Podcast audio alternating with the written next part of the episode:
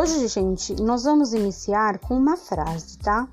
É a frase que significa documentar processos, recolher sinais. Essa frase, ela me tocou bastante, é da Mara da Vole. Porque para mim, é, documentar os processos significa, ao longo da história daquela turma, o educador ele deve debruçar-se sobre as diferentes formas de elencar as etapas do processo vivido. Como é que ele pode fazer isso? Ele pode fazer através de fotos, vídeos, anotações, mapas mentais, registros com murais, em murais, cartaz na parede para comunicar a comunidade a qual ele, ele trabalha e ele atende, para que os responsáveis sintam-se participantes, conheçam realmente, efetivamente, o que as crianças estão aprendendo e acessando. Porque há muito tempo a educação ela estava estagnada. Nós nós tínhamos, qual era a forma de nós documentarmos e registrarmos antigamente? Nós trabalhávamos muito com a, há 20 anos, né? Com a questão dos mimeógrafos, Xerox foi de um tempo para cá. E agora, com a questão de PDFs, é, vídeos alternativos, com vários conteúdos, várias plataformas, Hangout, é, vídeos em que o professor faz e passa para a criança. Então, assim, são várias formas de se registrar. E a educação, ela, ela ficou parada por um tempo. Só que nós estamos num mundo tão, atu tão moderno, tão atual, que o que acontece? A educação ela passou por uma grande transformação. E essa transformação, ela deve ter um olhar, né? Um olhar objetivo, um olhar que nós temos que nos modificar, nos encontrarmos para avançarmos nas nossas propostas, nas nossas propostas educativas e alcançar de verdade essas crianças que nós atendemos. O que Paulo Freire nos fala é que se a educação não pode tudo, ela pode alguma coisa. E essa transformação começa no nosso interior, em querer mudar, nos ajustar, transformar, buscar conhecimento, ir além do que está só ali na sala de aula.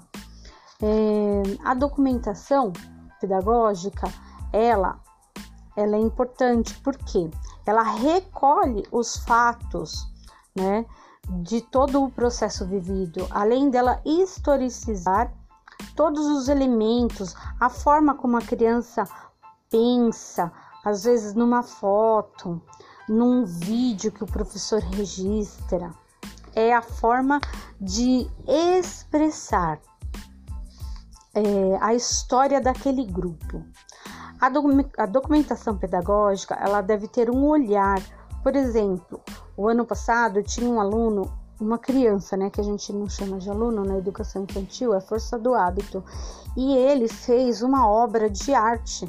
E eu me lembro que essa obra ficou muito parecida com uma obra que eu vi numa viagem que eu fiz que foi para a Argentina.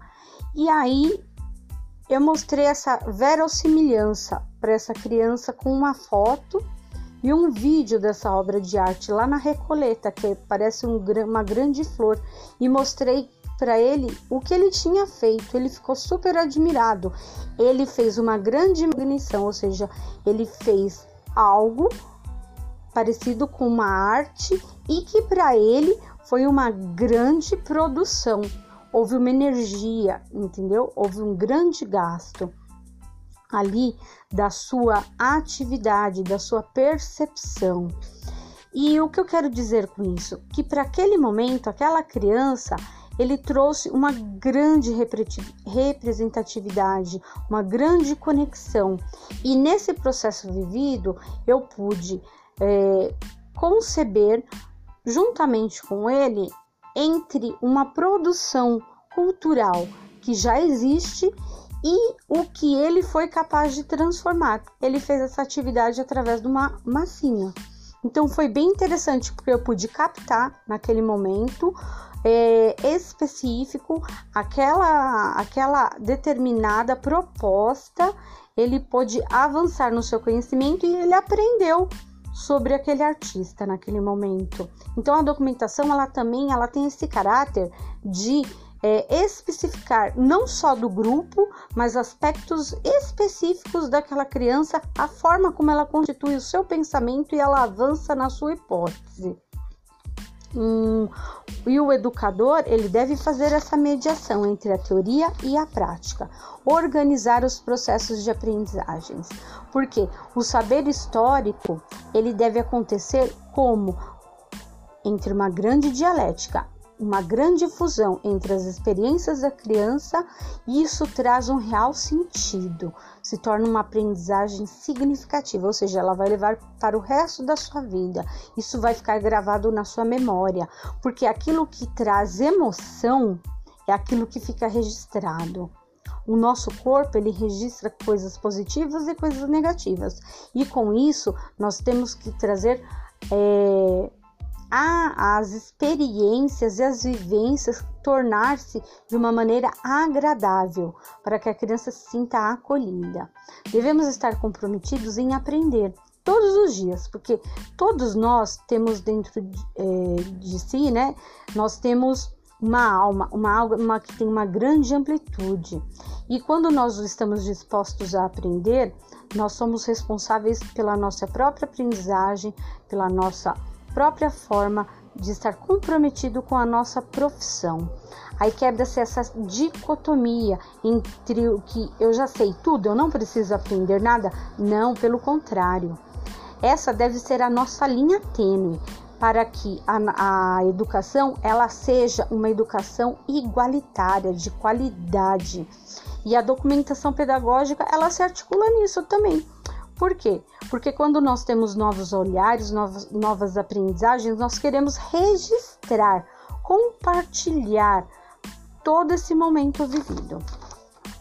É, em Lores Malaguzzi, em 1995, nós podemos crer também e ver que ele fala assim: registrar significa para poder ver, interpretar e projetar as vozes das crianças e da infância.